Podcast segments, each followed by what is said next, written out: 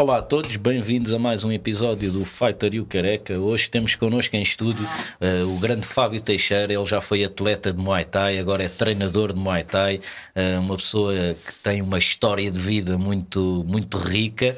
E aqui o Diogo teve a ideia: pá, vamos, combinar, vamos convidar o Fábio Teixeira, que ele, que ele vai dar um podcast do Eda Fixe. E pá, parecendo-nos mesmo super bem. Obrigado por teres vindo, Fábio. Obrigado pelo convite. E vamos começar ou menos eu gostava pelo princípio mesmo, ou seja, uh, tipo, onde é que cresceste, como é que foi a tua infância, uh, se passavas muito tempo na rua ou não, jogar à bola ou não, se já, se já tinhas na altura uh, jeito para lutar, não, tipo, como é que foi? Como é que foi os uh, primeiros tempos? Eu, eu nasci num, aqui num bairro em Lisboa, que era o Casal do Pinto, é um bairro de lata que já foi abaixo, que é ali na Pesteleira. Um, tive uma infância bem da feliz, sempre na rua a brincar.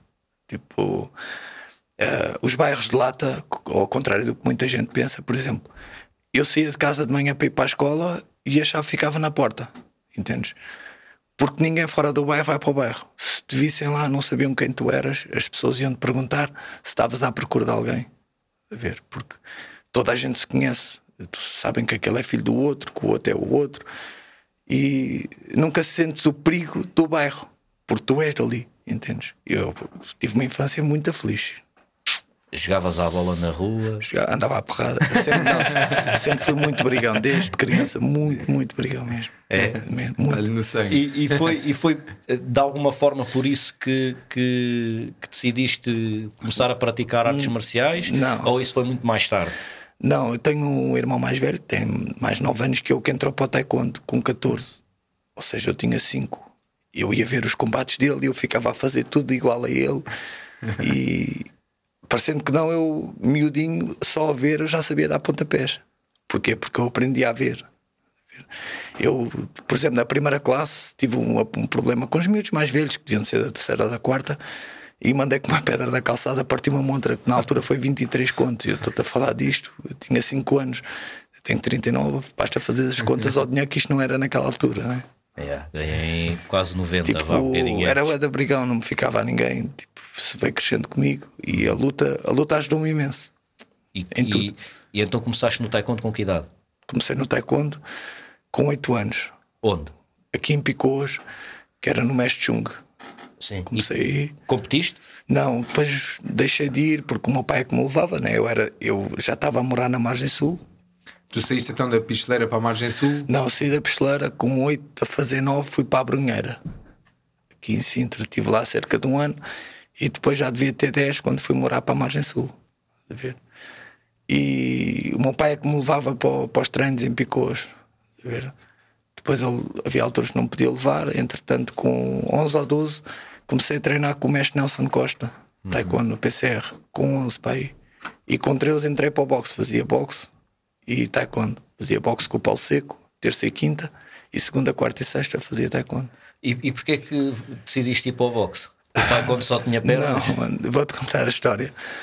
Uh, a gente era um grupo de amigos de 30 miúdos, a ver? Uh, aqueles miúdos, uns do bairro, outros não são, mas éramos, a gente fazia muita porcaria quando éramos miúdos. O dia todo na rua. E há um, um rapaz que está a passear uns jogos argentinos pequeninos, deviam ter pai com meses, dois.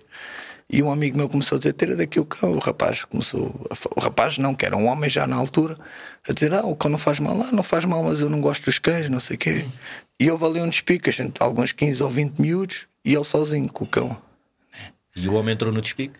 Entrou, entrou ali no despique, só que a gente éramos muitos, estás a perceber? Muitos e todos com disposição para, para o que desse e viesse, né? Então ele foi embora, quando voltou, voltou com os amigos. Então aviaram a gente, a gente putz, aviaram a gente todos à chapada, pimba, pimba, pimba. Eu, depois o pessoal começou a dizer: pá, isto é o pessoal do boxe da cirurgia. Eu disse: não, eu tenho que ir para aquela equipa, pá. yeah, para quando eu fui para o boxe foi assim.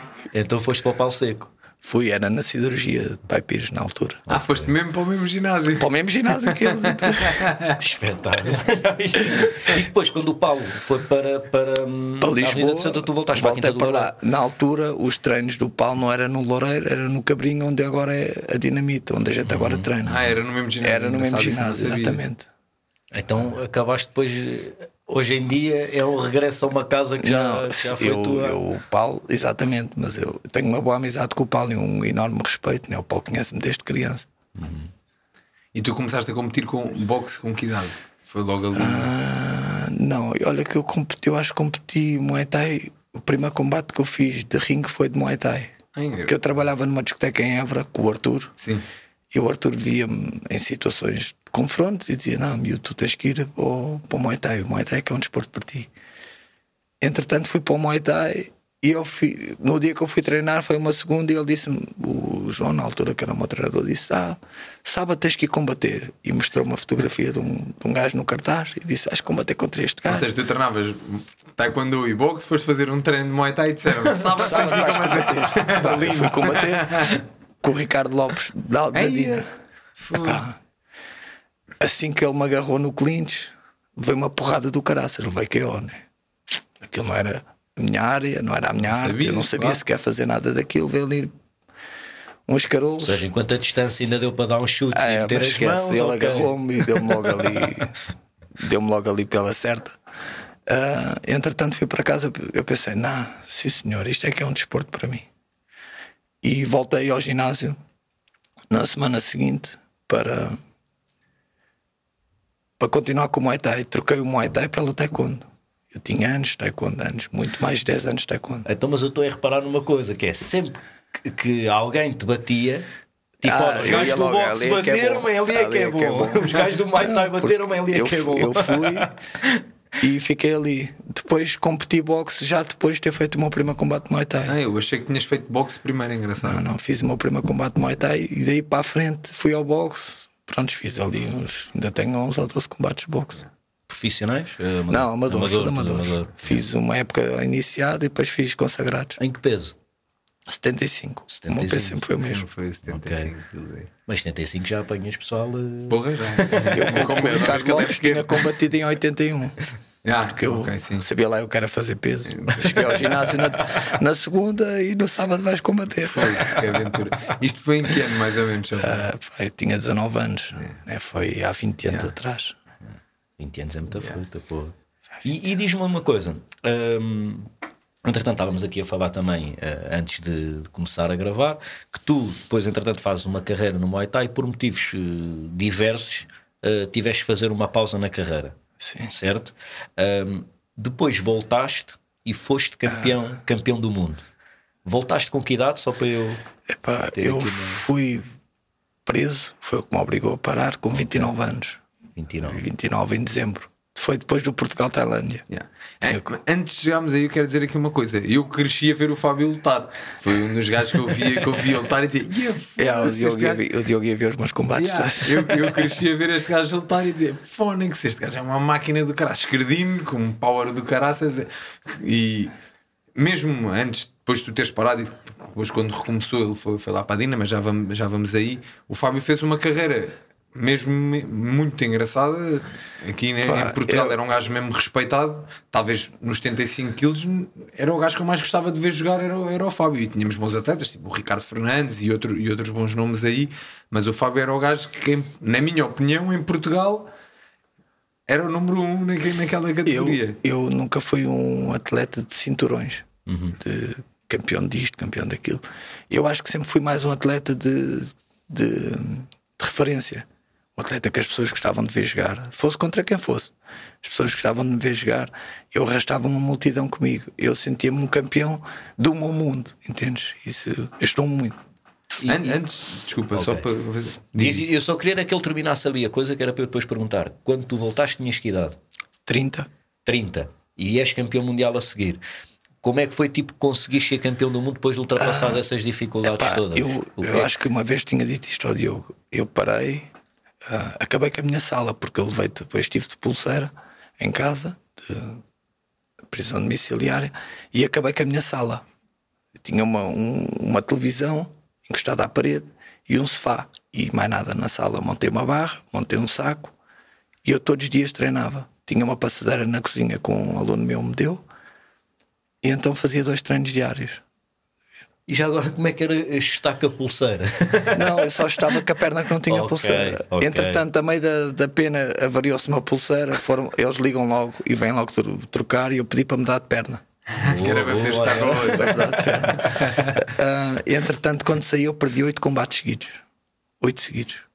Fiz boxe, logo ao fim de 15 dias fui combater boxe ao Porto. E eu tinha uma enorme vontade de voltar a rodar, de voltar a, entrar no, no mundo desportivo. E tinha um sonho que era ser campeão.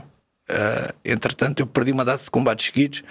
Houve um, um amigo meu que me disse: Pá, fizeste uma carreira tão bonita, desiste, porque as pessoas vão se recordar do que estão a ver.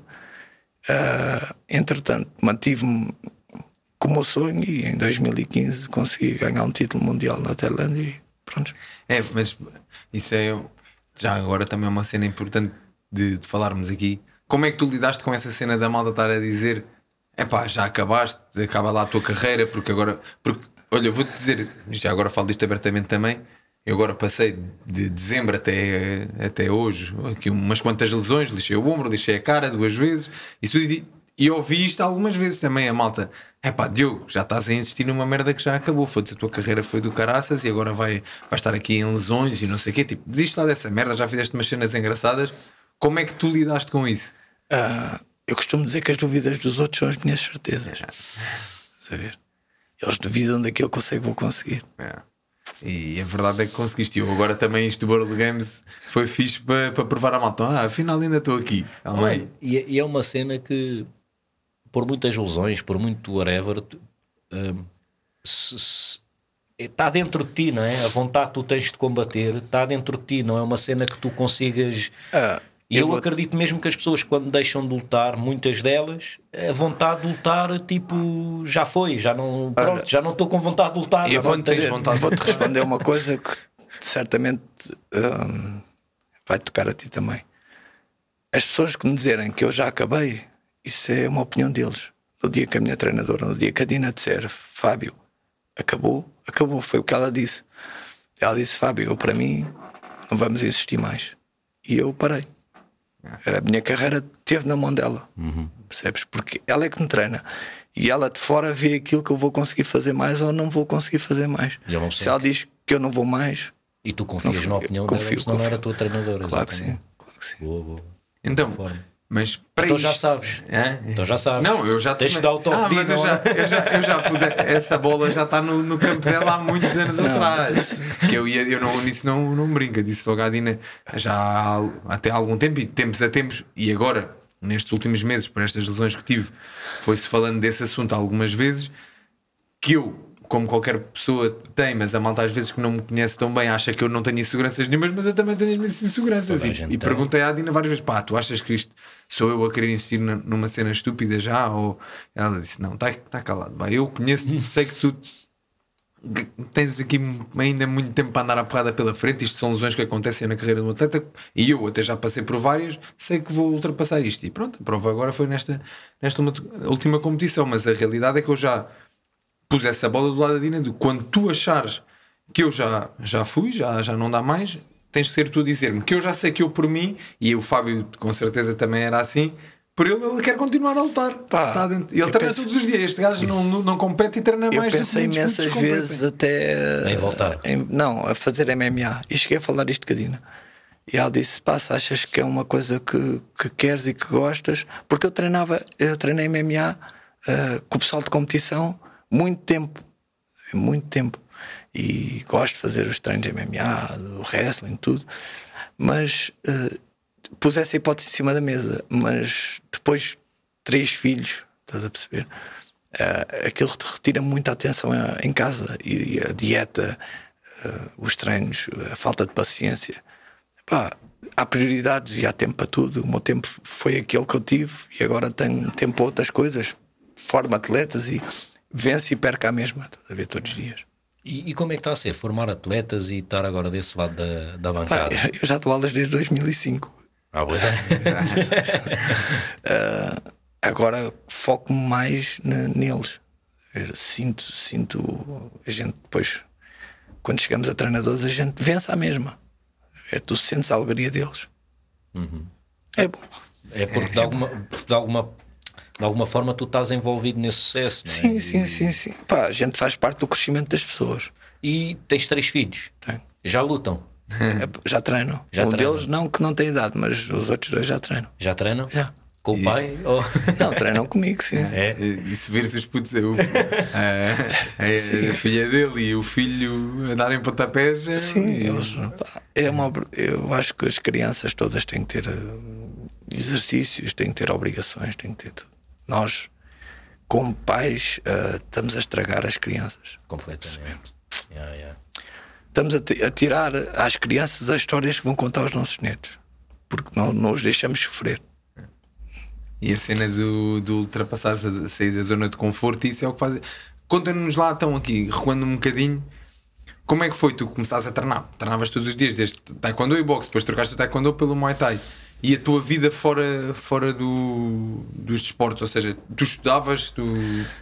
Eu, na altura, sei lá, eu sempre trabalhei, mano. Eu comprei casa com 18 anos. Eu nunca tive sem trabalhar, porque tive sempre contas para pagar.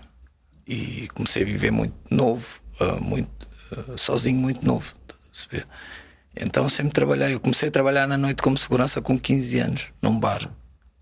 Com 17 já era segurança de discotecas. E trabalhavas todas as noites, todas E se não, Não. trabalhasses, não tinhas quem te Exatamente. que é isto. E é uma coisa que eu acho que é. Exatamente.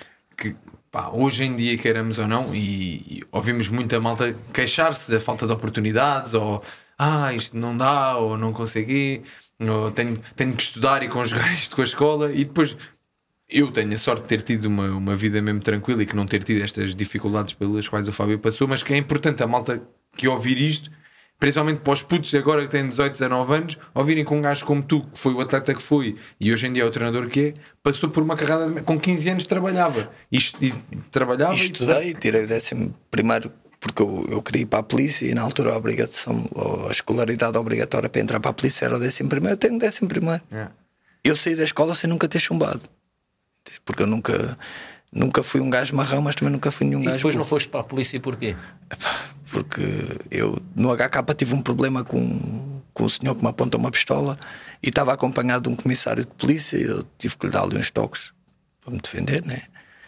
Eh, e depois eu passei tudo para ir para a polícia. Quando chegou a carta, eu até me despedi do trabalho, pensava que era a carta para ingressar, afinal era a expulsão. E depois, em julgamento, fui absolvido. O polícia foi enxovalhado pela juíza, mas o que, o que gerou aquilo foi que eu acabei por não conseguir entrar, estás a perceber? Mas pronto, há outras coisas que queria, fecha-se uma porta, abre-se uma janela. Como é que foi trabalhar na noite esses anos todos? Pá, Boé duro, não? Não, é pá, eu, eu não. Eu gostei de trabalhar à noite. Eh, gostei de trabalhar à noite. Hoje em dia vejo a noite muito estragada. Quem toma conta da noite é os clientes. Eh, qualquer coisa sai uma facada, qualquer coisa sai um tiro. Não há respeito nenhum por ninguém. Mas quem deixou chegar isto a este ponto foi os empresários da noite, foi os seguranças da noite, porque deixa entrar este, deixa entrar o outro. Porque há muita concorrência, tem que abrir as portas a toda a gente, estás a perceber? Não há uma seleção. E eu, eu não sei trabalhar assim, não gosto de trabalhar assim. Eu não me importo dizer que não. Ainda há pouco tempo eu estava a falar isto com, com os amigos meus. O problema tem que ser gerado na porta, porque se tu deixas o problema entrar para dentro da casa, É estás a pôr em risco a segurança de toda a gente que está lá dentro. Se tu evitares o problema na porta, ou se tu próprio tiveres o problema na porta, é um problema que não vai chegar aos outros clientes, é um problema que está contigo que estás a trabalhar. Estás a ver? Isto depois, a trabalho, se conseguires trabalhar em sintonia com a polícia, porque a polícia também não gosta de chegar e ter ali um gajo morto ou um gajo com facada, porque a culpa já vai ser de segurança, já vai ser da casa, já vai ser de tudo. As pessoas, quando começam a ficar na porta, deixam de ir tentar entrar. Agora, se entram sempre, nunca na vida elas vão aceitar ou não na porta. Se tu vais ali todos os dias, amanhã ou depois trazes três ou quatro amigos que até não estão em condições de entrar, mas eu digo, pá, não vai dar. Então, mas não vai dar porque eu entro sempre. Claro. Porque é que não vai dar para entrar hoje? O, o, o portanto tem que dizer: olha, tu entras sempre, já me perguntaste porque é que entras sempre. Também nunca me perguntas porque é que entras sempre, porque é que me estás a perguntar porque é que não vais entrar. Então, e pá, a, a vida da noite, vamos dizer assim, e a vida de atleta são duas coisas muito difíceis de conjugar e tu conjugaste isto durante. Mas eu, não, eu nunca fiz vida à noite, eu trabalhava à noite, eu não sei à noite. Tá, mas, mas, mas depois, por exemplo, Ias para casa dormir e depois ias treinar ou Eu ias cheguei- treinar direto e Não, depois. eu, cheguei, eu cheguei a trabalhar. Isto é, eu não sei como é que eu fazia isto, mas isto eu acho que é o querer é poder. E a gente, quando quer, a gente vai lá. Eu cheguei a ter um verão que estava a trabalhar nas praias, no RS. Na altura era o RS Beach. Estava a trabalhar na praia. Remédio santo, né? Yeah.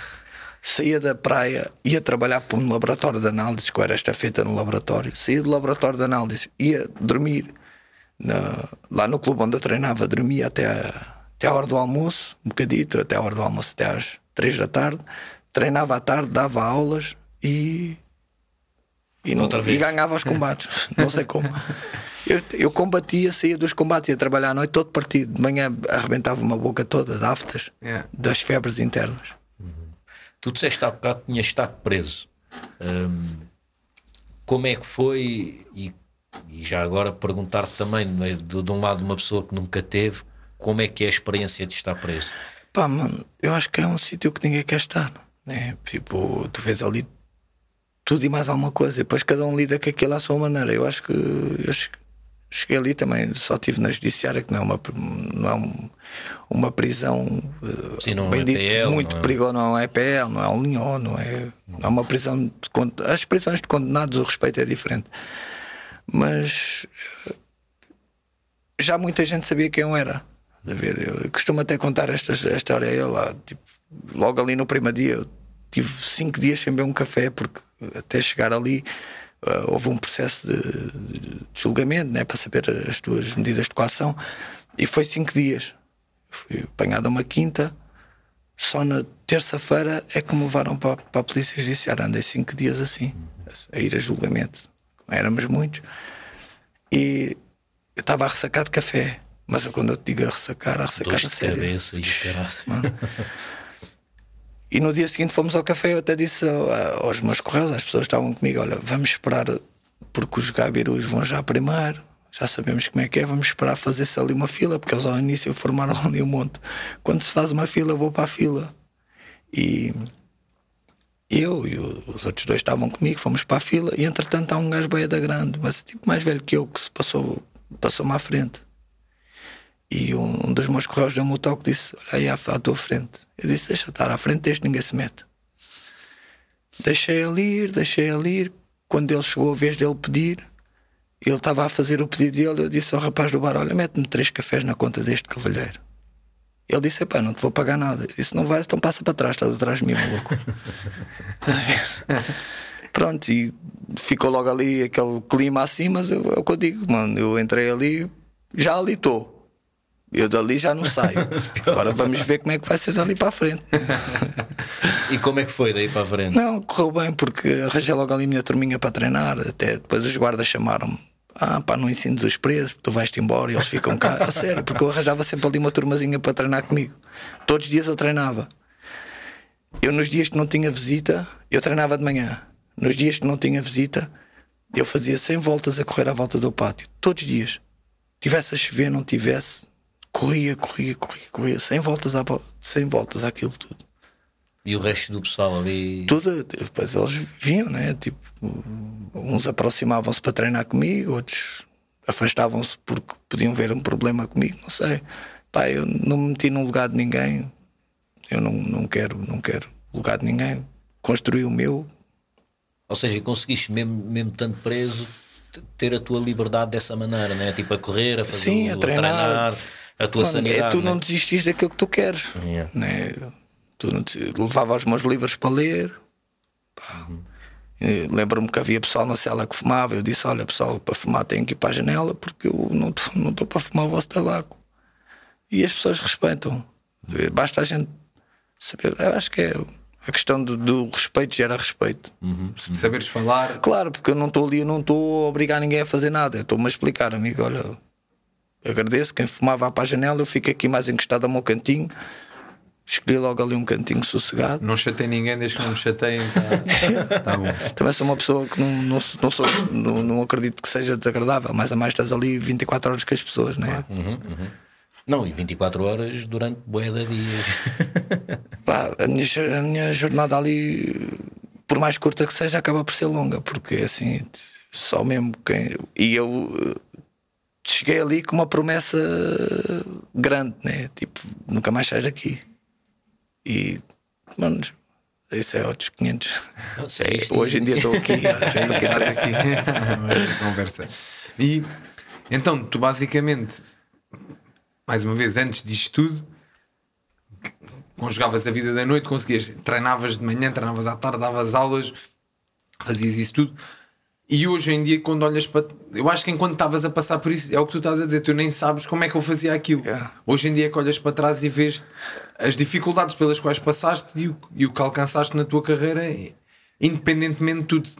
Como é que tu vês, eh, enquanto treinador, isto é uma pergunta até engraçada, que a maior parte dos putos de hoje em dia achas que eles tinham capacidades para passar a- aquilo que tu passaste, sem querer generalizar, porque obviamente há putos com uma vontade do caraças, mas ou achas que a geração de hoje está muito diferente daquilo quando Está diferente. Eu estava-te a dizer, tipo, eu notei a própria, a própria Dina estava a dizer, nós eh, as pessoas não se esforçam para ter, acham que é tudo tudo dado, né? É tudo um, um- são dados adquiridos. As pessoas, eu tenho o direito a isto, estás a perceber? E acabam por não. eh, tu, quando contas uma história a alguém, contas uma história de superação. Tu paras para falar com amigo, tu dizes: Ah, mano, eu passei por isto para ter aquilo, eu passei por aquilo para ter isto. Estás a ver? E os, os miúdos hoje em dia não passam por nada para ter, para ter tudo. Eles têm. Basta os amigos na escola ter, que eles, a mãe e o pai vão ter que dar. Estás a ver? As crianças não sofrem e não superam para ter. E acho que hoje em dia E é tudo no imediato, é né? tudo, tipo, está tudo muito rápido, perceber? Tipo, não há um esforço para lá chegar. E nisto de- do desporto, é como tu dizes. Eles tipo, ah, preferem dizer: Ah, eu tenho que trabalhar, a vida daquela é mais fácil, porque tem melhores resultados que eu. A vida dela é mais fácil porque o pai ajuda, porque a mamãe ajuda, porque isto, porque aquilo, mas eles também não fazem para ter. E eles não se ajudam eles próprios. Estás a perceber? E de hoje para amanhã, se eu preciso, têm filhos e vão estar eh, e não vão dar a ajuda que os filhos merecem ter, estás a perceber? Pá, é complicado. As pessoas não sabem, não, não, não, não sabem superar, preferem se vitimizar para se justificar os seus, os seus insucessos. E, e isso é mesmo resultado daquilo que tu estavas a dizer de, de há bocado não, não, não deixar os miúdos sofrer, não é? Ou seja, porque se os miúdos sofrerem, pá, eles vão ter que arranjar soluções da mesma maneira que o pessoal arranjou. Esquece. Mano, se não, arranjarem, olha, morrem. Não, Já não a é, partir não, é deixar, não, arranjar, é, não é? não é deixar as pessoas ir, ir à morte. Claro, Olha, claro. vou-te explicar uma coisa com o meu filho. De uma situação que acaba por eu, como pai, eu estou a errar, mas não estou a ver. Ah, a minha mulher é completamente diferente de mim. Né, No, no, que ter- no que gera a educação, não é completamente diferente, é mais rígida e dá mais dificuldades aos miúdos. E o meu filho, o do meio, não sabe nadar, e ele na piscina, a meio da piscina, não tinha pé para baixo. E eu via ele aproximar-se. Eu começava, ah, Miguel, sai daí, sai daí. Tipo, já o meu- o- a incutir o meu medo na criança. claro. Ela disse: nunca mais diz isso ao miúdo. O miúdo tem medo de chegar ali e não vai aprender a nadar porque tu estás-lhe a meter medo. Ela foi dois dias à, à piscina sozinha com o miúdo. O meu filho sabe nadar. Mas sabe nadar, Safa-se mesmo. não, safa-se, já nada para trás e tudo. Como é que é possível? o medo dele não saber nadar era eu que lhe estava a transmitir. Percebes? Isso é Porque eu bom, não quero que ele tenha as dificuldades que eu tive, mas ele tem que as ter. Porque isso é que te fez também de ser a pessoa que tu és Claro hoje que em dia. sim, o- claro que sim. Ah, mas um gajo Sim, como nós, pai- somos, nós somos consequência da vida que tivemos. Claro, claro. Percebes? Dois irmãos podem ser gêmeos, e podem ser iguais, feitios iguais, tudo igual. Se forem criados por pessoas diferentes, têm muita semelhança, mas têm um feitio completamente diferente.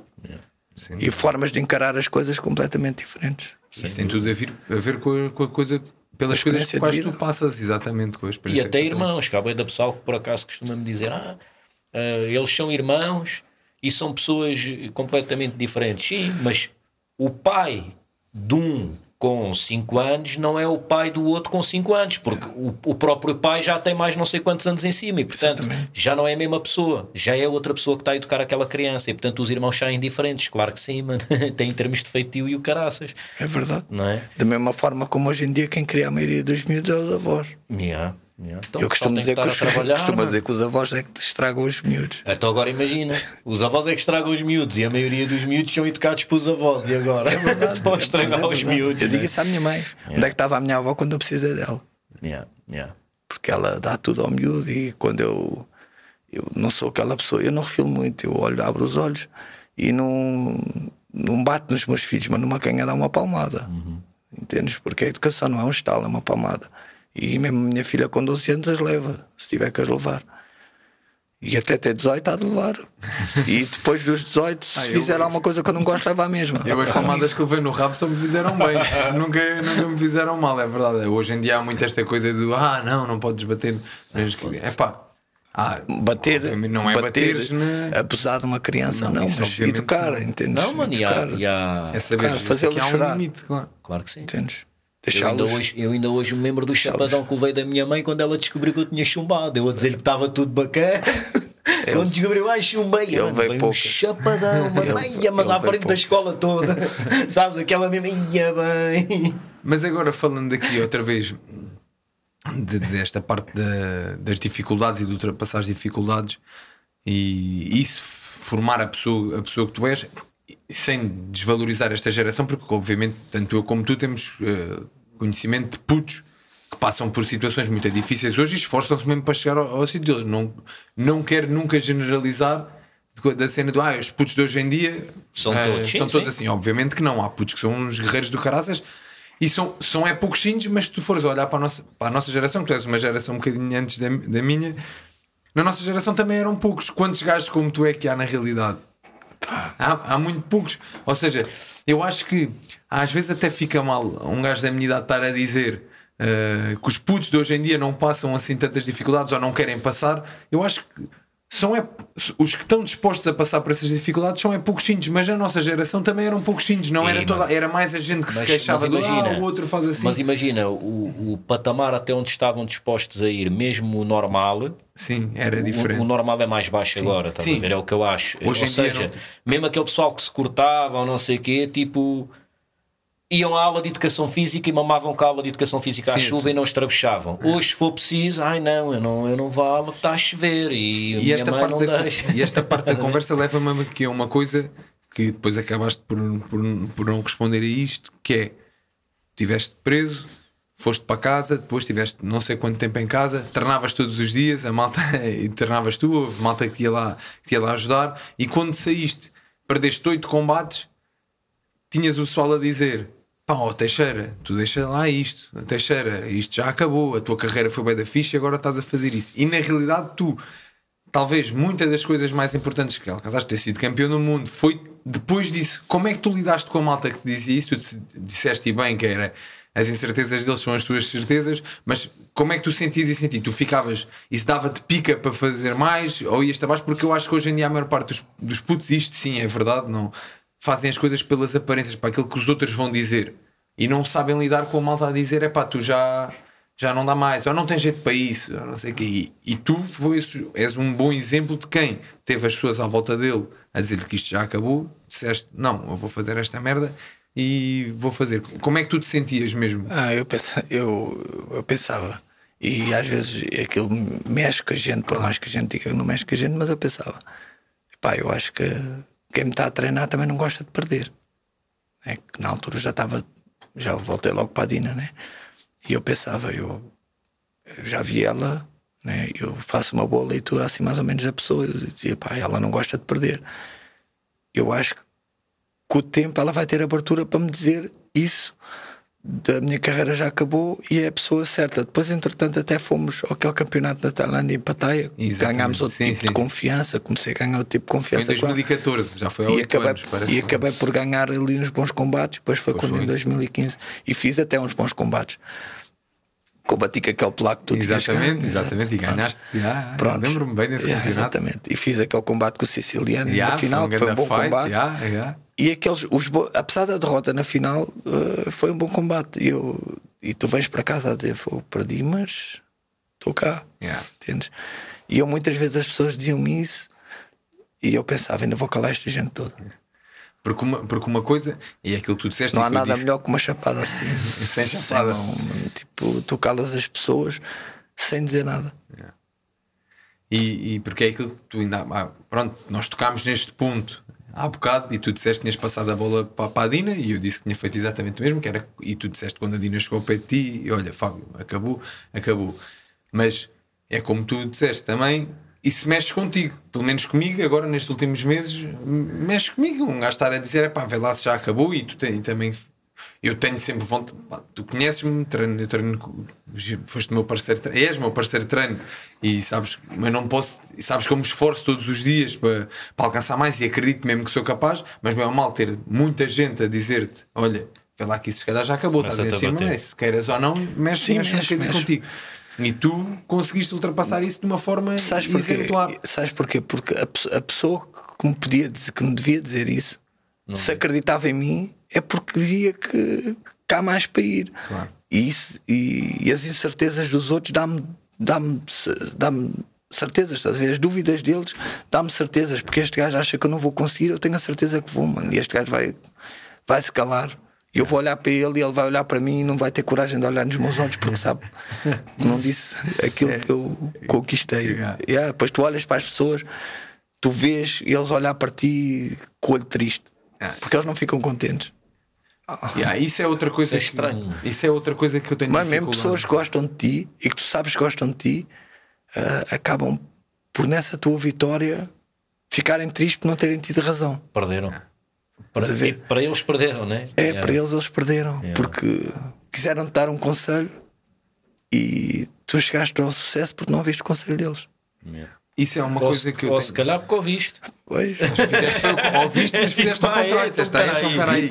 Yeah. Eu, eu também sou um bocadinho assim e tenho uma situação até engraçada que acho que nunca contei aqui no, no podcast, que é uma- uma- tenho um grande respeito pelo meu primeiro treinador, que foi o Nuno Neves, daqui de Cascais, mas ele uma vez disse-me: pá, Diogo, eu, eu, eu, pai, esquece isso de querer ser lutador só para a tua vida. Tu, tu estuda, mas é, vai, vai para a faculdade, tira um curso, depois fazes uns combates, pá, mas essa coisa de querer ser lutador profissional. E eu, no dia que o gajo me disse isso, eu devia ter pai 15 ou 16. Pensei.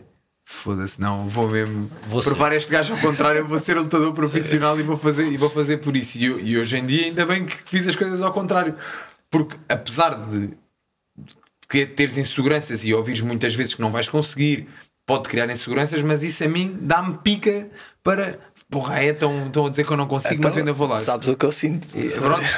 Mas eu acho que é importante as pessoas ouvirem isto e estão a ouvir aqui dois atletas diferentes, porque a maior parte das pessoas não sente as coisas dessa maneira. Mas, mas se É calhar a é geração cena- do like. Isso, e se calhar também é uma cena que é mesmo é do ser humano. Imagina, eu deste puto que me conheço, que se me disserem assim, pá, o pessoal- estás no cruzamento e o- uma figura autoritária diz-te assim: "Vou- tem que ir todos para a esquerda. Eu vou ser aquele bacana que vai sentir assim, não, mas eu quero ir pela direita. Estás a perceber que é tipo, eu- eu, e há pessoal que é assim, que, que houve uma coisa do género: tu não podes fazer isto ou não vais conseguir fazer isto. E entra na cena de não, não, ai não, então espera aí que agora, agora eu vou fazer isso só, só para te calar, só para mostrar que eu consigo. E eu acho que isso não é uma cena de geração. Acho que é mesmo. Há pessoal assim, a, a maioria do pessoal aceita e depois há tipo uma minoria que que está-se a cagar, que diz que Então não. até estás aí de encontro àquilo que eu estava a dizer que é, mesmo na nossa geração eram poucos aqueles que estavam dispostos a ultrapassar as certas dificuldades, Yeah. como é o Fábio, por Sim, exemplo, sim. e chegar ao. E, aquilo que toda a gente diz que tu não vais conseguir, é mesmo lá que tu, que tu chegas. Por isso é que nem toda a gente chega. Por isso é que isto de ser atleta não é, não é para todos. Não é para todos. Não é para todos mesmo. E, E basta tu ver, grandes atletas desistem quando chegam a profissionais, a classe A. Classe A dos de verdade, não é? classe sim. A eh, dos que só combatem com alguns. quando tu chegas àquele ponto, eu vejo isso pelos meus. Tenho putos jeitosos, putos que até podiam vir a dar umas grandes cartas, chegam a classe A e perderem, e eu vejo no olho deles que eles chegaram ao limite, percebes? Porque não têm lá dentro aquilo que é preciso para continuar. Porque tu, para continuar ali, esquece, estás, estás disposto a perder, a cair, a levantar, a ralar, mano, a abdicar de muita coisa que as pessoas não querem abdicar. É, os atletas hoje em dia eles querem fazer a vida de- das revistas cor-de-rosa porque só aparece nas revistas cor-de-rosa o bom. Dos atletas, seja dos jogadores da bola, seja de quem for, de McGregor, pessoal do UFC, só parece o quê? As férias, eh, as coisas bonitas, as coisas boas, isto e aquilo, os treinos em que eles estão bem, a bater bem, a fazer plastrão bonito e o resto. E, e como é que, tão, como é que vocês estão a ver a, a, cena de, de cada vez estar a acontecer mais um fenómeno que era antigamente uma pessoa tinha tipo um skill, tinha um, sei lá, um gajo era jogador de basquete e por causa disso era seguido nas redes sociais. Ou um gajo era futebolista muito bom e por causa disso era seguido. Ou era atleta, ou McGregor é seguido porque foi campeão, pronto. Mas agora começamos a entrar numa cena em que temos pessoas que por terem muitos seguidores começam a ser atletas. Hum. É, ou, ou, atores, ou jogadores, ou não sei o quê, mas abrem-se portas para serem esse tipo de coisas. Pá, são pessoas que vendem, mano. Estamos numa sociedade do, onde o parecer vale mais do que o ser, entendes? Mas, mas, ok, tipo a jogar à bola, está-se bem, mas a lutar não é uma beca perigoso? É perigoso. Quando morrer alguém, pronto, a culpa é do lutador. É perigoso. Ou do árbitro. Mas isto pode acontecer, né? Uh, ser atleta de competição, tu para chegares a um nível de competir a alto, no alto nível, né, na alta roda, o teu corpo tem que se transformando aos poucos, não é com um combate ou dois. Eu já perdi um amigo no, na luta, entendes? E as pessoas têm que, têm que se mentalizar que isto não é para todos. Perceber? É a mesma coisa, eu dou-te uma pistola e, e digo-te: olha, vamos para a guerra, está aqui uma arma para, para defender e para atacar. E tu morres. Porque tu não sabes usar aquilo. Não sabes como é que estás a defender, não sabes como é que estás a atacar, não sabes o que é que é. Qual é o teu olho mira, não sabes nada. Tipo, deram-te uma, uma arma e tu achas que é só carregar no gatilho e abaixar-te. e o problema está em que hoje em dia tu com as redes sociais e com, com o parecer e não ser, a malta convence-se mesmo. Eu acho que muitos destes influencers que não são atletas, mas como têm um bom físico e metem no, no Instagram e a malta segue como se eles fossem atletas, eles próprios se convencem que sabem fazer as coisas. Isso ainda é mais perigoso. Isso é quase aquele fenómeno que aconteceu há uns.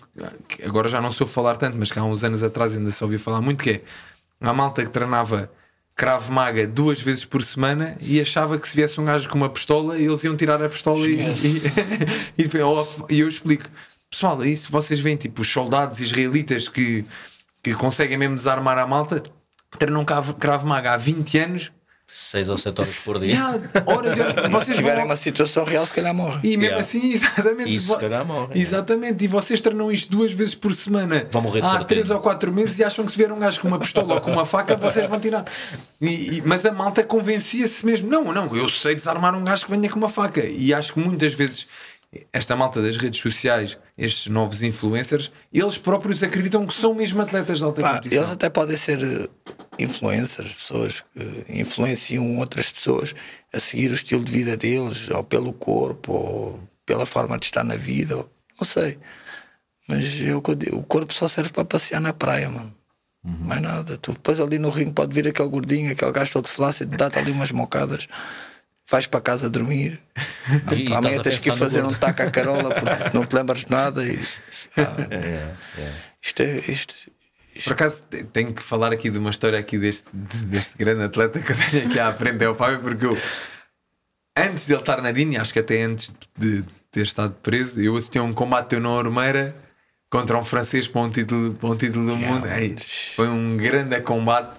Opa, o pavilhão estava cheio, estava ao rubro. Contra o francês. E o Teixeira aleijou-se, já não lembro se foi nos joelhos. Na ruptura de ligamentos. Yeah, fez uma ruptura de ligamentos durante o, durante o combate yeah. e continua.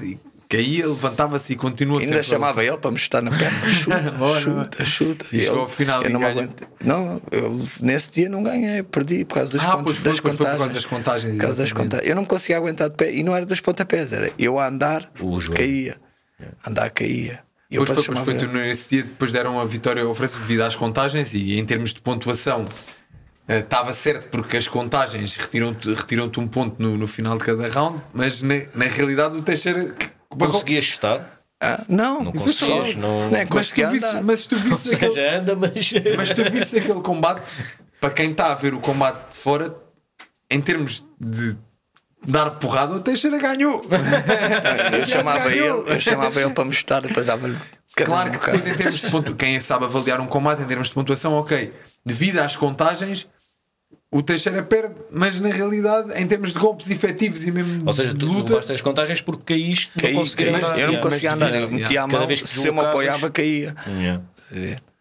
Mas isso foi um combate do caraças que eu, que eu me lembro bem desse combate. Na Ormeira, olha, tinha uma coisa engraçada. Acho que de todas as galas que eu fui na Ormeira, talvez essa tenha sido a única que não houve. Houve porrada na, na, na plateia. E a polícia era, tinha que ser oito gratificados. Yeah. Tudo à porrada na plateia, foram histórias engraçadas. E agora, também pensando aqui numa fase diferente da tua, da tua vida, porque como treinador, as coisas.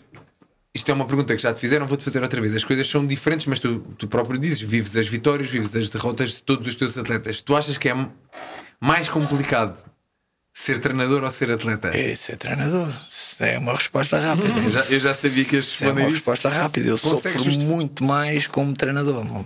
Perco anos de vida. Esquece, eu como atleta. Era, é dar- o problema é dar o peso. Amanhã. É o problema todo, é dar o amanhã peso. o problema é dar o peso. Amanhã a gente dorme, come bem, já passou tudo. Não vou comer as coisas que eu queria comer para não estragar a, a preparação do combate.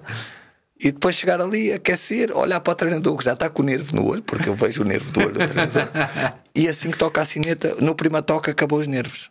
Tu estás nervoso, até aquele piquezinho nervoso, tocou a sineta, o prima soco ou dois, passou-te os nervos todos. É porrada. E daí para a frente é, vem a elas. E como treinador, o que é que tu sentes? Aí esquece, é o, é o combate todo. A sineta toca e o coração bate mais rápido. Eu, eu já fiz algo. E porquê, e porquê que achas que é isso? Epá, não sei, a gente vive muito aquilo. Vive muito. Para já preocupo imenso com as lesões dos meus atletas. Imenso, mesmo. Imenso. Epá, depois não sei, aquilo mexe mesmo comigo. Se calhar também é por facto não conseguis fazer nada, né? Tipo, se começar a correr mal, não és tu que é. Não depender Não de ti, acho pode- que é uma. Acho que é uma. Olha, é até engraçado que isto.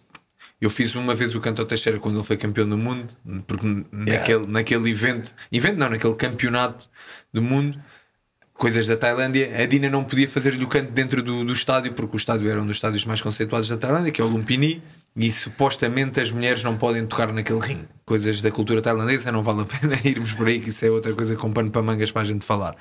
E então fui eu a fazer o canto, fui eu e o Titio Titio. a fazer o canto ao Teixeira. E os dois primeiros rounds do, do combate foram muito equilibrados. Foram um combate. Yeah. Os dois primeiros rounds foram, eram três rounds, foram muito equilibrados. E quem ganhasse o terceiro round ia ganhar. E o Teixeira entrou com uma pica do caraço Tem para o contagem. até. Exatamente, deu logo uma contagem ao gajo e acabou o, o combate e ganhou o, o campeonato do mundo.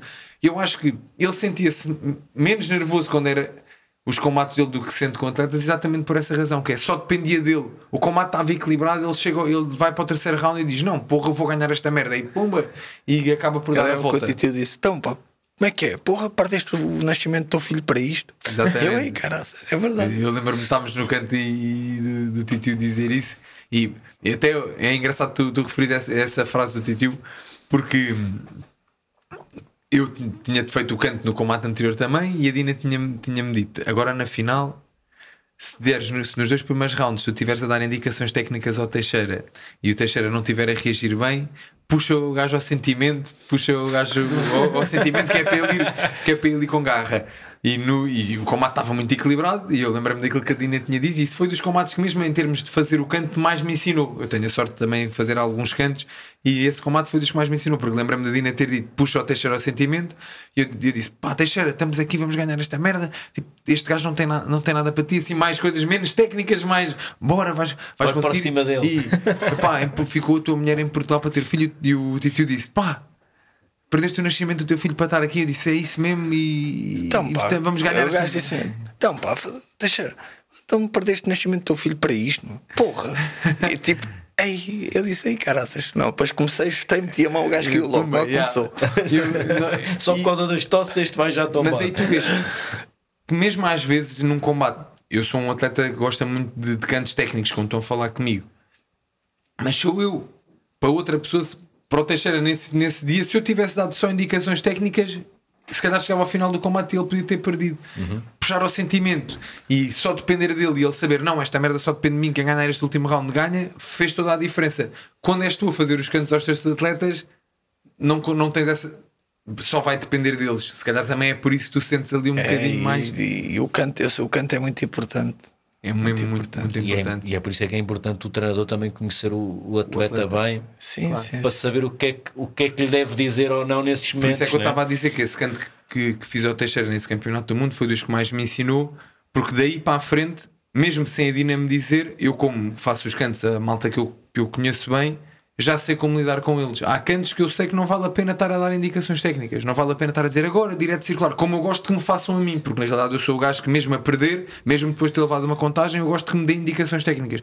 Ah, vai para a esquerda agora, agora circular. Se eu fizer isso a outro, há certas pessoas que se eu fizer esse canto, não serve de nada.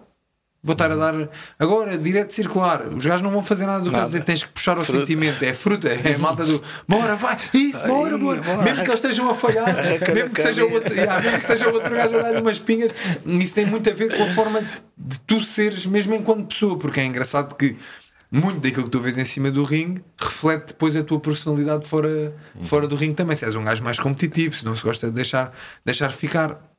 E quando conheces as pessoas e lhes fazes o canto, é, é engraçado veres a forma de como tu interages com elas, eh, o resultado que isso depois vai dar no, no fim. É mesmo Olha, engraçado. tenho uma história engraçada por causa dos canos. Eu tinha um aluno, teve preso uma data de anos, um- foi preso logo miúdo, e ele era tipo muito mole, grande, 71, muito, muito parado na cabeça.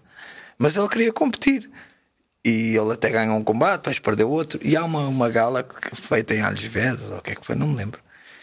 Ele está a combater e, e perde o primeiro assalto, muito parado. Ele perdeu o primeiro assalto. Eu disse, maluco, o assalto foi ela por ela, mas ele perdeu por completo. Foi- ele, a mão dele muito forte, uma mão direita, esqueçam de acertar, era uma certidão. E eu vi aquela mão a passar ali rente e eu "Tch, não posso tirar a fé deste homem. Segundo assalto, perdeu outra vez. Eu disse, mano, este foi teu. Perdeste o primeiro, ganhaste o segundo, o último tem que ser teu. Vai café, café tudo. Até não é que ele dá uma, uma borraça no outro, outro. Foi o tal canto. Se eu digo, tu estás a perder, Ia por ali ele ia, ia, porque ele, tipo, mas quando eu digo o assalto foi ela por ela, no segundo ele perdeu a mesma e eu digo, não, ganhaste este. Se ganhas o último, ganhas o combate. Ele, na cabeça dele, ele tinha que ganhar aquele para ganhar o combate. E tu, e tu, enquanto atleta, não sentes mesmo, tipo, sei lá, o treinador até está a dizer, pá, este assalto foi teu, e tu estás a pensar, foda-se, foi Não, meu aonde? A diferença é que aquele meu atleta tinha dois combates, Ok, eu tenho mais de ok. 100. Claro, Ok. a questão depois está, está experiência. aí não há hipótese. Quando tens muita experiência e ele sabia quando estava a vir o canto, o Fábio acabava o round, está a vir ao canto, ele sabe, ok, eu perdi este round. Eu, Eu tenho- Aí ele nunca lhe podes dar essa tanga. Mas isso não é uma coisa que tipo, o atleta saiba quase sempre, quase sempre. Não, Há não, rounds que pronto, que são equilibrados. Epá, a não ser que leves uma contagem que não tenhas a noção de mais ou menos, e já aconteceu com ele, de certeza, do que aconteceu, mas a gente normalmente tem aquela noção de- e depois chegamos ao canto e dizemos o que é que achas. Claro que o meu treinador não me vai, sabendo o atleta que tem pela frente, não vai estar a dizer: olha, ganhaste. Não, vai procurar a vitória porque ele teve um bocado por cima. Quando, quando és um atleta experiente, quando já és profissional, é diferente. Agora, nos meus primeiros combates, aquilo era porrada. Eu, era- eu também era porrada de rua, sabia lá se estava. Eu achava que estava a ganhar, mas podia estar a perder ou vice-versa. Está aí uma cena fixe. Há pessoal que não tem muito esta noção, mas é bem diferente andar à porrada na rua e andar à porrada em cima do ringue. não é? Ah, e até é engraçado, porque o nível dos atletas em cima do ringue à partida é muito melhor do que o nível do- das pessoas na rua, mas é mais perigoso andar à porrada na rua, certo? Pá. Sim. Ah, vai Sim, depender hoje vai- vai depender também da pessoa que tens à frente e da maldade da pessoa que tens à frente. né? Se tens uma pessoa que agarra ali e dá uma faca, porque hoje em dia esquece ninguém, ninguém luta, mas eu, por normas de situações de rua, nem a perna treme já. Porrada é desporto. Ah, e é, é o que é. Tanto dentro do ringue como fora, já não treme. epá, não. Mas evito, evito ao máximo. Hoje em dia já não tenho 20, ou mesmo 30, mas Já, tive- não ferves da mesma maneira. Não, mas seja, tipo, também, já- mesmo em situações que eu sei que estou por baixo ou que são mais que eu, eu muito raro ficava nervoso ou sentia a perna tremer. Porque o que faz as pessoas hesitar de bater em alguém é o medo de levar a seguir. Uhum. Muita gente pensa, ah, tinha-lhe dado, mas depois o que é que vem dali a seguir? Estás a perceber? É como não tenho medo de levar, também não tenho medo de dar. E aí, dá-lhe. Estava muito bem. E como é que tu. eh, é, é engraçado porque tu se ficando nervoso eh, quando, vais fazer, quando vais fazer os cantos aos teus atletas, e independentemente das pessoas que tens, que tens pela frente ou não, tu, tu, tu sabes, é aquilo que tu dizias, tu tocava a sineta e passava-te os nervos todos quando já estavas à porrada ali em cima do ringue, porque é, é o que é, mesmo quando és mais experiente e já vais menos nervoso para cima do ringue, tens sempre aquela, aquela ansiedade. Sim, levas sempre aquela coisinha Yeah, cá dentro. Exatamente, é impossível não veres. Mas estavas a falar de que quando fazes os cantos, isso quase que aumenta durante o combate. É, mano. Já passaste por lesões, tu sabes, não queres ver os teus atletas passar, passar por lesões também. Há coisas que não dependem de ti, por muito bem que tu faças o canto, não depende de ti.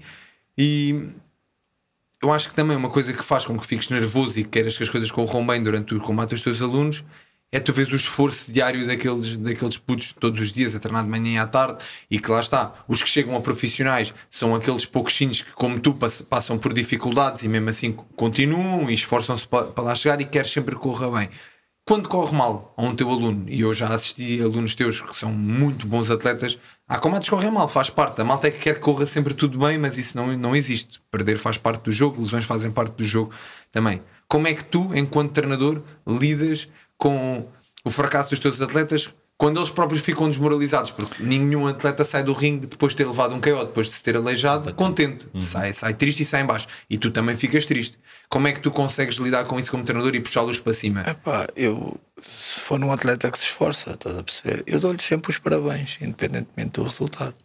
Às vezes eles perdem e digo: olha, parabéns, isto foi uma vitória para ti. Basta tu ver.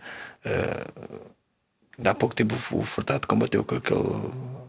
com o Mário. Mário Alvarez. Exato, exatamente, o Mário Alvarez, exato. Pronto. Muito bom atleta espanhol. E fizeram ali um grande combate e o Furtado disse: Mano, este gajo é mais leve que eu, eu não consegui fazer nada com ele, tem muito mais força que eu.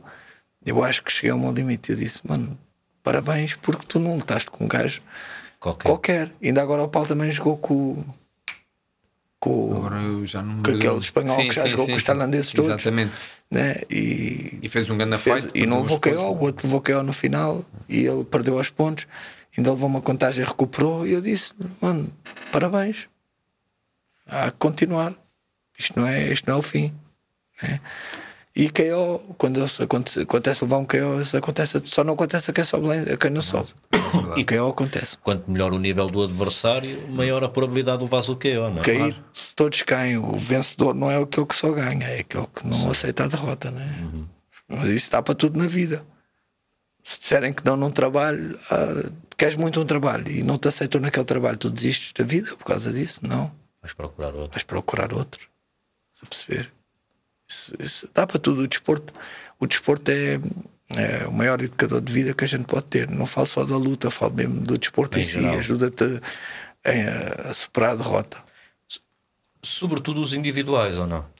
Sim, não dependes dos outros. É isso, Não dependes dos coletivos dá outros. para disfarçar um bocadinho mais, né? Dá, mas mesmo assim para te destacar tens que Claro. penar. Claro, para destacar, sim. E, mas até é engraçado falaste isso do, do desporto individual, porque Muay Thai, ou os desportos de combate, MMA, kickboxing, boxe, sendo num desporto individual, Já há uns combates manhosos que andam a fazer na Rússia e 5 para 5 tudo à Mas porrada. esses, esses, esses. mas, mas isso é outra coisa. Mas isto até é um desporto muito engraçado neste aspecto, porque isto é uma coisa que tu não consegues treinar sozinho. Tem que haver trabalho de equipa para o teu atleta chegar. ao- Ninguém é treinado sozinho. O Teixeira é um treinador que para o aluno dele chegar ao mais alto nível tem que ter pelo menos um treinador. Por isso já são duas pessoas, já é uma equipa. E se tiveres parceiros de treino que também vão desempenhar um papel muito importante na- na- no teu crescimento como atleta, é uma equipa.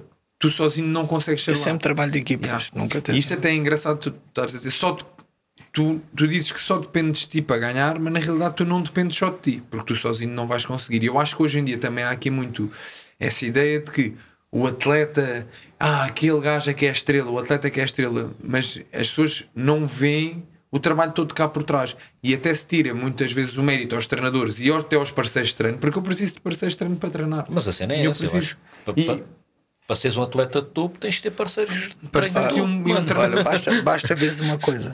Há pouco tempo eu tinha, há uns tempos eu tinha falado isto, Cadina, de mandar vir eh, só para fazer estágio, não sei o quê.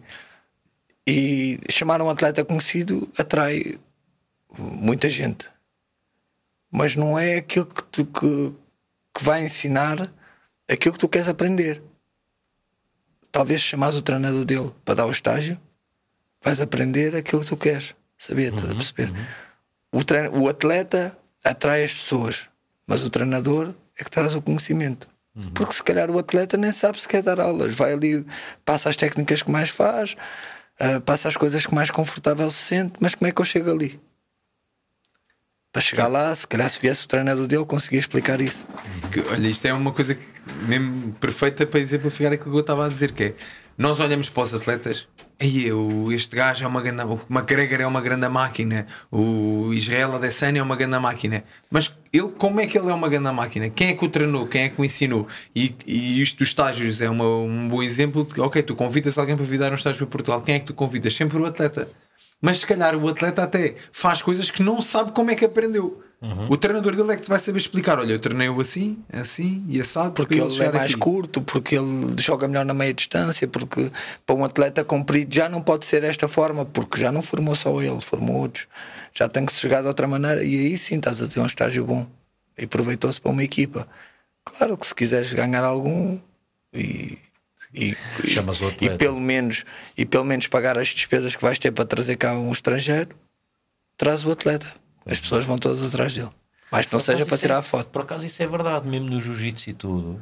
Os seminários e não sei o quê é com atletas, nunca é tipo com o treinador dos atletas. Exatamente. Yeah, já me- E é engraçado, por acaso, aqui isto, o, o Fábio tá, falou da Dina. Ontem tivemos com o Miguel Cipriano, falou da Dina. O nome da Dina tem vindo sempre aqui a. Tem que vir cá, a Dina tem que a vir Dina cá. tem, que- tem que vir cá mais cedo ou mais tarde. Eh, até é engraçado porque acho que isto que o Teixeira estava a dizer de serem convidados os treinadores está a começar a acontecer agora, porque ainda agora a Dina foi a Espanha, A dar, Espanha, dar um estágio exatamente. e já começas a ver um bocadinho a malta a pensar se calhar mais vale trazer o treinador do que os atletas, mas é uma coisa muito rara. Cá em Portugal isso é impensável. Se tu quiseres organizar um estágio com um treinador de um bom atleta, vais ter mais gastos do que, do que ganhos. Ou seja, ou, vais ou estar. fazer, ou fazer as duas cenas. De Trazer o convidar atleta o treinador e tipo um ou dois atletas dele. Só que o que acontece é que aí- vais ter que pagar a três pessoas e aquilo que vais e o que o Fábio estava a dizer. É um balde. Pagares o pavilhão, pagares as viagens, pagares tudo, é uma trabalheira do caraças em termos monetários. E as pessoas, queiram ou não, não querem o treinador, querem o atleta. Não se percebe bem ainda porquê. Acho que talvez por não estarem dentro e na do... cena do TAI é tipo: o pessoal tem que entrar em contacto, pagar a viagem e eles virem. Não há, não há uma cena como há muito com o pessoal do Jiu-Jitsu que é eles metem, imagina, no Instagram a dizer assim: eu nestas datas vou estar na Europa. Ah, países que queiram fazer seminários, digam, porque aí eles depois chegam e dizem. São desportos diferentes. Yeah. São desportos diferentes. Para já, o jiu-jitsu é um desporto muito mais caro do que o Muay Thai. Só um kimono é 150 paus. Claro. Mais a mensalidade. Uhum. Mais o outro kimono tu tens de ter porque aquele cheira mal. Mais a tape, mais a boqueira. Mais isto, mais só as inscrições para as competições também são caras. Inscreves para competir. Não falámos disso aqui, mas o Fábio também faz jiu-jitsu há uma porrada de anos. Ah, Quando é que tu começaste a fazer jiu-jitsu? Já comecei também. a fazer jiu-jitsu em 2011. Há 11 anos. Porra. Em 2011. Então eu comecei em 2012. Ainda está mais que eu. Levava muita porrada, mano. muita porrada mesmo. Mas agora levas menos. É o que eu digo a Um toda a bocado menos. Mas na altura levava muito e ninguém me ensinava nada. Eles próprios dizem isso sempre. Que ninguém te ensinava. Era Yeah, mano, eles não me queriam na equipa. Então davam muita porrada. Não te queriam na equipa? Não me queriam na equipa. Porquê? Por causa da fama na rua, não sei o quê. Então, não só no jiu-jitsu, mesmo no MMA, dava muita porrada. Eu, sei, eu, dava, eu dou aulas, já dava aulas há muitos anos. Eu sei o que é que é fazer uma casinha. Eu via eles a brincar uns com os outros, chegava a mim, pimba, porrada. Mas quando eu te digo porrada, espera aí. E eu depois ia para casa eu pensava, não, nunca mais venho aqui, mano. Depois pensava, não, estes gajos ainda, ainda de ser melhor que estes gajos todos, ainda de ser melhor que estes gajos todos. Aquela tal pensamento. E hoje em dia estou ali. Conquistei o meu lugar uh, no suor, né? no sacrifício. Nada do que eu tenho, eu costumo dizer. Não é o meu nome que me dá a minha faixa ou que me dá o meu conhecimento, é o meu empenho. Claro. Estás a ver? Então, isso são 11 anos a, a É o meu empenho. Não sou o melhor no jiu-jitsu, não sou o gajo que finaliza toda a gente, mas sou o gajo que está lá sempre. Percebes? E, e das artes marciais que já praticaste, qual é que gostas mais? É o Thai, não tem nada a ver. Pá, o Muay Thai é, para mim, aquele desporto de contacto mesmo que tu. Para Obrigatório. já é um, é um desporto, como eu digo a muita gente, não é um desporto com uma ciência ah, enorme, tipo um karaté, que tens uma postura. ah, aquilo, para nós, ó, ocidentais, é o desporto perfeito. Porque tu aprendes o Muay Thai rápido, é uma coisa que tu consegues treinar uma hora por dia, uma hora três vezes por semana e consegues aprender. Não é igual ao Kung Fu, ou um Karaté que tu tens muitas coisas para decorar, tens de treinar muitas horas, tens que dedicar muita parte do teu tempo, acabas por ter uma meditação. Eh, Uma arte marcial mais complexa, estás a perceber? Se tu conheces o povo tailandês, é um povo muito descontraído, muito preguiçoso. Se eles tivessem uma coisa muito complexa de aprender, eles não iam aprender nem queriam saber disso. Espera aí, calma lá que está calor. Estás a perceber? Eu não, está muito calor. Então o- eu digo sempre: o TAI não vale a pena inventar. Tu inventas é num, num laboratório de ciências. Isto é um ginásio, tu vens aqui para treinar, não vens para aqui para inventar. E quanto mais descontraído tiveres, mais facilidade vais ter em aprender. Depois vai com o teu empenho, percebes? O Muay Thai é ótimo. É ótimo. O Jiu-Jitsu já é uma coisa muito difícil. Tens que ir sempre. Tens que praticar. Por mais técnicas que te ensinem, todos os dias a técnica, tens que passar a rola, tens que ter mais tempo de treino, tens que tudo, uma hora não chega. É engraçado o Teixeira estar a dizer isto porque eu, eu en- entendo perfeitamente o que é que ele está a querer dizer, mas quem estiver a ouvir de fora, se calhar vai desvalorizar um bocadinho o Muay Thai porque vai achar que Muay Thai. Ah, então isto é uma coisa fácil. Isto metes É, as luvas e as, can... e as caneiras e vais andar à porrada. Não, o que o Teixeira quer dizer é que o que é uma. Em termos. O karaté, por exemplo, ou, ou mesmo o jiu-jitsu, que, é, que, é- que acaba por ser completamente diferente, é mais matemático. Tu tens que. Exatamente. Aquela técnica para outra técnica e tens que decorar aquilo. O Muay Thai, ah, E sabes vários, já. vários caminhos para várias O Muay Thai técnicas. tens o teu pá. estilo. Tu formas o teu estilo. Tu, eh, tens aquelas técnicas. A única coisa, o mais complicado do Muay Thai é o clinch, que é uma arte marcial. Quase dentro de uma do- arte, do-. Eu estou a perceber o que o Diogo está a querer dizer, que é um bocado é, ok, por exemplo, aqui o paralelismo entre o boxe e o jiu-jitsu, que é o boxe é básico, entre aspas, é, um- Exatamente. é usas as mãos e portanto, ok, e não há muitos golpes, são sete ou oito formas de meter as mãos, e o jiu-jitsu tens de técnicas. Mas não quer dizer que, que um gajo muito bom de boxe, ou seja, tu- aliás, tu vais ter que para ser bom no boxe, que são só sete ou oito técnicas, epá, Dedicar tantas Bué. ou mais horas como um gajo do jiu-jitsu. A questão Ah, é que se ele- quiseres ser campeão, tens mesmo. Muito. Agora, se quiseres ter uma vida confortável, aprender um desporto, claro que não vais ser um Diogo calado. aprendes mais rápido Nunca na tua a vida. lutar, a fazer Muay Thai a- do que a- boxe, a por base. exemplo. A base é, é- entra-te mais rápido, vicias-te mais depressa. Ok. É, verdade, É muito sim. fácil. Eu abro a escola e as pessoas, ao fim de uns tempos a treinar, dizem: Ia, mano, estou completamente viciado nisto. Estavam a pagar três vezes, mas já querem pagar o livro. Porque querem treinar mais vezes. É fácil, é aquilo entra-te no corpo de tal maneira que tu queres mais e mais e mais. Percebes? E quando o, o jiu-jitsu foi, foi uma coisa que eu aprendi porque eu ia mesmo. Eu quis mesmo aprender, porque eu ao início saía dali com dor de cabeça, não conseguia, não saía nada, não aprendia nada, Costas depois não me ensinavam, depois pescoço. doía aqui, doía ali.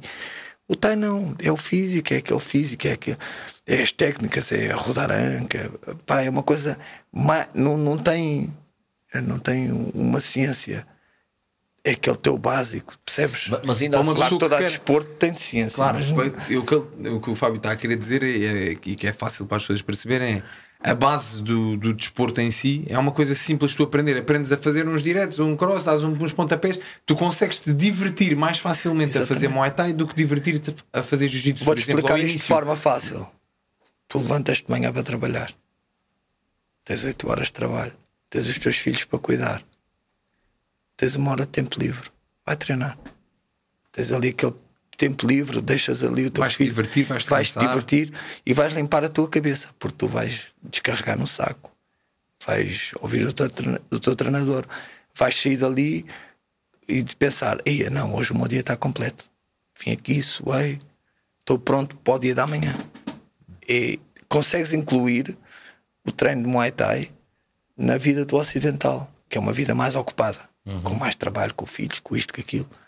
Percebes? Eu, por acaso, é assim a arte marcial que eu gostava de a seguir, tipo, fazer. Tu já fazes boxe há quanto tempo também? Já, ué, também. Ele treina com o Pedro Matos, tu não, não treinas com o Pedro E Matos. com o Já Miguel treinei, com, Amaral. o Pedro- já e treinei com o Pedro Matos e com o Miguel também. É, e com o, Paulo, Miguel eu trabalhou comecei comigo. no Paulo Seco, aliás, né? com o Paulo, com o Tony. eh, e, e a minha cena até é, o que é que eu penso? Ok, jiu-jitsu é porreiro mano a mano. Dá. Eh, se, forem mais, se for mais gajos, convém saber mais qualquer coisa. Ok, boxe.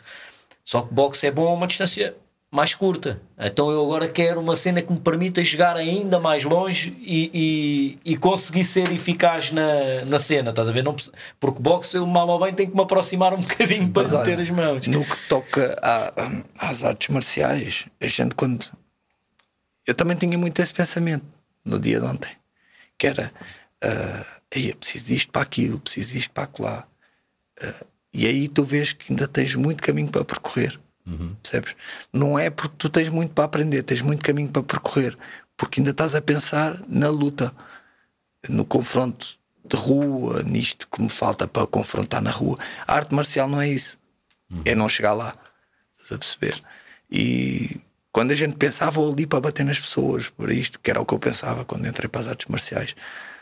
Hoje em dia eu vou ali para me superar, para descarregar, para não ter que bater ninguém na rua, percebes? Antigamente Porque tu treinavas deixa- para bater para nas bater. pessoas, Hoje agora treinas para, não, ba- bater. Exatamente, para descarregar, para deixar ali a minha frustração, estás a ver? E não levar a minha frustração para cima de ninguém.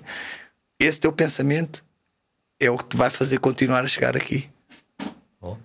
É, é, é mesmo engraçado o Fábio estar a falar disto porque eu acho que, que apesar da imagem dos desportos de combate estar a mudar, ainda hoje há muita gente que acha que os desportos de combate é, é que os gajos que treinam é tudo para andar à porrada na rua, não. todos os brutamontes do caraças. E é exatamente o contrário. Quanto mais tu treinas, quanto mais tu te dedicas ao desporto de combate ou à arte marcial, mais calmo tu ficas. Eu era um puto até problemático também. O Fábio teve uma infância muito mais problemática do que a minha, mas eu até era um puto agitado e que até andava à porrada na rua e não sei o quê.